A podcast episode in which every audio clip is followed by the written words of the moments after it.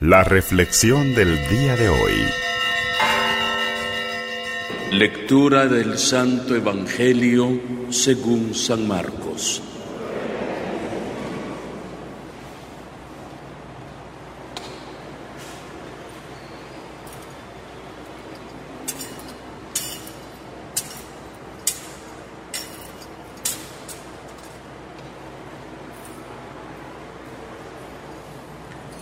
En aquel tiempo Jesús llamó a la multitud y a sus discípulos y le dijo, El que quiera venir conmigo, que renuncie a sí mismo, que cargue con su cruz y me siga. Pues el que quiera salvar su vida, la perderá. Pero el que pierda su vida por mí y por el Evangelio, la salvará. ¿De qué le sirve a uno ganar el mundo entero si pierde su vida? ¿Y qué podrá dar uno a cambio para recobrarla? Si alguien se avergüenza de mí y de mis palabras ante esta gente idólatra y pecadora, también el Hijo del Hombre se avergonzará de él cuando venga con la gloria de su Padre entre los santos ángeles. Y añadió, yo les aseguro que algunos de los aquí presentes no morirán sin haber visto primero que el reino de Dios ha llegado con todo su poder. Palabra del Señor.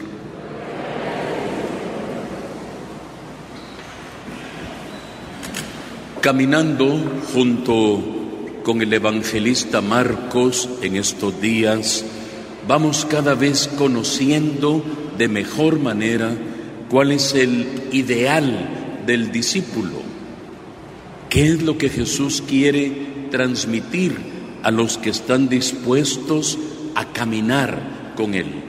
Porque de hecho el discípulo es el que camina junto a y el Evangelio de Marcos en esta noche nos presenta una invitación muy clara de Jesús.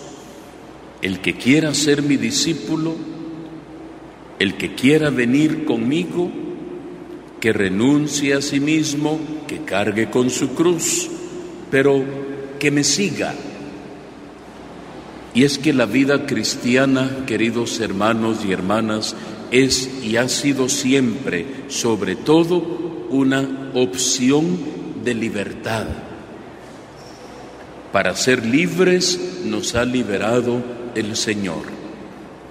No hay cosa más horrible en esta vida que vivir en esclavitud, de cualquier tipo, desde la esclavitud como la conocemos normalmente, hablando de los esclavos, hasta llegar a la peor de las esclavitudes, que es la del pecado, porque genera igual opresión, dolor, amargura, nos tiene privados de libertad. Y el Señor ha venido a enseñarnos un camino de libertad, como nos lo ha dicho en días recientes el libro del Deuteronomio. Hoy pongo delante de ti el bien y el mal. Escoge tú. Hoy Jesús dice, el que quiera venir conmigo, que me siga. Es como volver a insistir, yo no obligo a nadie. Recordemos que incluso después de aquel discurso en la sinagoga de Cafarnaúm, cuando Jesús habla del pan de vida, critican los judíos, critican los discípulos, le dan la espalda y se van. Y luego Jesús le dice a los apóstoles, bueno, ¿y ustedes también quieren irse? O el Señor reafirma nuevamente esa opción de libertad. Él quiere que sus hijos lo sigan libre y amorosamente. Pedro aquel día va a decir muy conmovido, Señor, ¿a quién vamos a ir? Hoy el Evangelio repite nuevamente, insisto, esta exhortación fundamental. El que quiera venir conmigo, porque no es obligación, tiene que seguirme, tiene que aprender de mí. Claro, cargar su cruz, renunciar a su orgullo personal, porque yo les voy a enseñar una nueva forma de vida. Por eso dice que renuncie a sí mismo. No es un odio hacia nosotros, es un odio a aquello que no nos permite vivir bien, y es el pecado. Por eso, anticipando un poquito el tema del próximo domingo, se nos, como el domingo pasado se hablaba de las bienaventuranzas, este domingo que viene se nos va a hablar de amar al enemigo, de hacer el bien a los que nos odian, y eso a veces ya no suena tan atractivo. Y por eso dice Jesús que renuncie uno a su orgullo personal, que renuncie uno a su vanagloria, que renuncie uno a la venganza, que renuncie uno al rencor, que renuncie uno a la hipocresía. Estamos en un mundo lleno de vanidad, lleno de hipocresía, en, en el que todo es artificial. Y muchas veces esa artificialidad ya se va manifestando en las personas, incluso en su aspecto físico. Vamos en un mundo cada vez más superfluo. Y Jesús dice, renuncien a todo eso que no les permite vivir cerca de mí. Eso prácticamente, dice Jesús, hay que odiar eso, que es a lo cual uno muchas veces inconscientemente se aferra porque a veces no queremos perdonar. A veces para sanar algunas heridas profundas en el corazón hay que perdonar y hay que olvidar. Y a, veces, dice la palabra, el pecador se aferra a su maldad. Y, conscientemente a veces decimos, sí, yo quiero perdonar, pero en el fondo hay resentimiento hay rencor, hay odio solapado y entonces no hay una sinceridad y no hemos renunciado a lo que hoy nos dice Jesús. ¿Quieres venir conmigo? Renuncia a esas cositas que te esclavizan, renuncia a ti mismo. Repito por tercera vez, no es un odio a nosotros, es un desprendernos de lo que nos puede hacer odiosos en ese sentido de la técnico de la palabra, no agradable a los demás y a Dios. ¿Cuántas veces hay amargura en nuestro corazón por envidias, por rivalidades, por ambiciones, por codicias? Y ahí está la espinita metida y una vez esté eso ahí metido, no hemos renunciado a eso que nos supuestamente nos puede dar alegría y satisfacción. Por eso Jesús termina diciéndolo con una frase, ¿de qué le sirve a uno ganar el mundo entero si al final pierde su vida? ¿De qué le sirve a uno aferrarse a su orgullo? Ah, no, es que eso que me hizo, yo, eso sí, no lo voy a perdonar. ¿De qué le sirve a uno ganar el mundo entero si al final pierde su vida?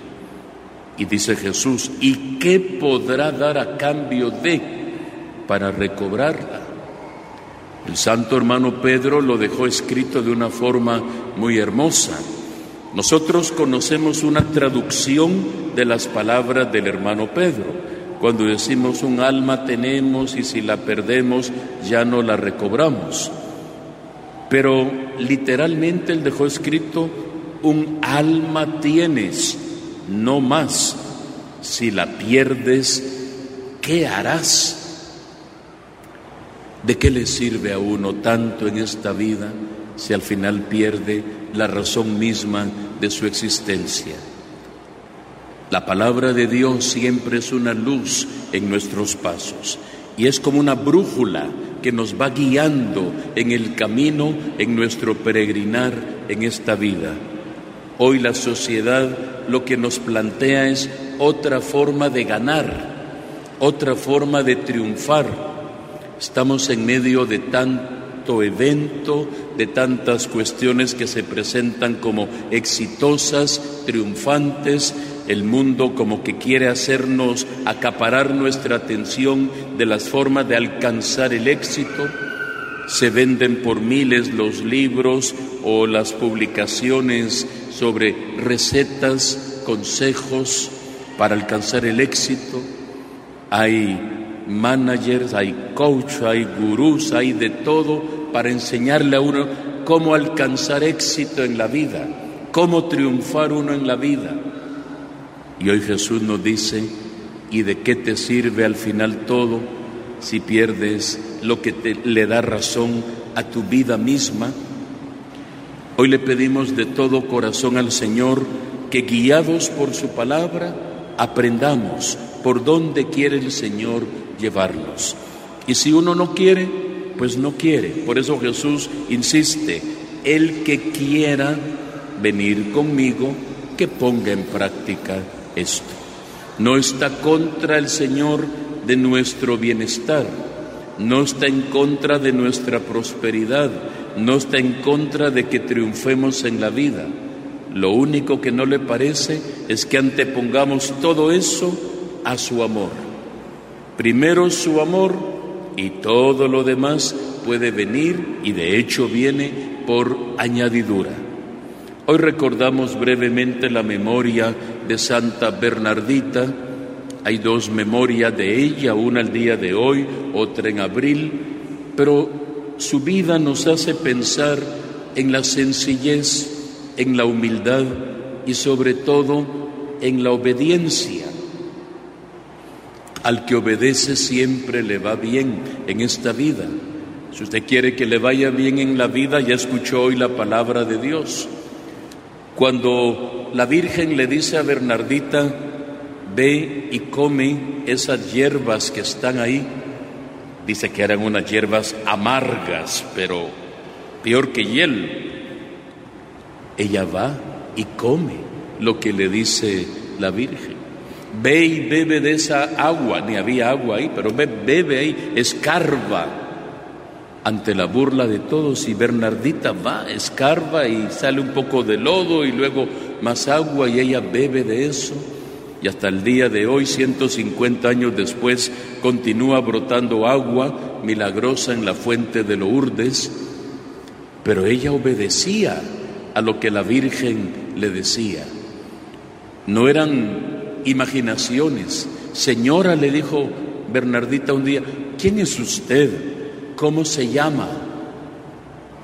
La Virgen le dijo, yo soy la Inmaculada Concepción. Muy bien, dice, porque el párroco, que no creía mucho en las apariciones, le había dicho, mire, pregúntele a esa señora que a usted se le aparece, pregúntele su nombre. Y Bernardita, obediente también a la iglesia, representada en su párroco, va y le pregunta, dice el Padre, ¿cómo se llama usted? Y repito, la Virgen, ¿cómo fue que dijo ella que se llamaba? Eso al párroco le abrió los ojos por una sencilla razón. Cuatro años antes, en Roma, en el año 1854, el Papa Pío IX había declarado el dogma de la Inmaculada Concepción. Después de muchos años de estarse elaborando como dogma de fe que la Virgen fue concebida sin la mancha del pecado original, la Iglesia lo presentó ya como una doctrina revelada por Dios. Y el Papa Pío IX había declarado como dogma de fe que la Virgen es inmaculada desde su concepción. Y Bernardita era una niña analfabeta, no había ido a la escuela. Y cuando el padre, el párroco le dijo, pregúntele su nombre, La Virgen le dijo, yo soy la Inmaculada Concepción. Muy bien, dijo ella, fue y le dijo al párroco, dice la señora que ella es la Inmaculada Concepción. Con eso el párroco abrió los ojos y dijo, ¿cómo esta niña analfabeta me está hablando del dogma de la Inmaculada Concepción declarado allá en Roma por el Papa cuando ella ni sabe ni leer ni escribir? Pero ella obedientemente hizo lo que el padre, el párroco le pedía y le fue a contar lo que la Virgen le había dicho. La obediencia siempre es importante en nuestra vida y es una de las características de Santa Bernardita. Hoy, luego de escuchar esta palabra, también nosotros podemos aprender de nuestra Madre Santísima. Como dijo en Caná de Galilea, hagan lo que Él les diga. ¿Y qué significa eso dicho de otra manera? Sean obedientes, porque cuando usted hace lo que le dicen, que es obediente. Y si la Virgen dice, hagan lo que Él les diga, es como decirnos, aprende a ser obediente, como ella. Viene el ángel y le da un anuncio ella dice, bueno, yo soy la esclava del Señor, que se haga en mí según tu palabra. Obedece a lo que Dios le pide. Que nosotros, usted y yo, seamos siempre obedientes a lo que Dios nos pide. Que así sea para todos nosotros.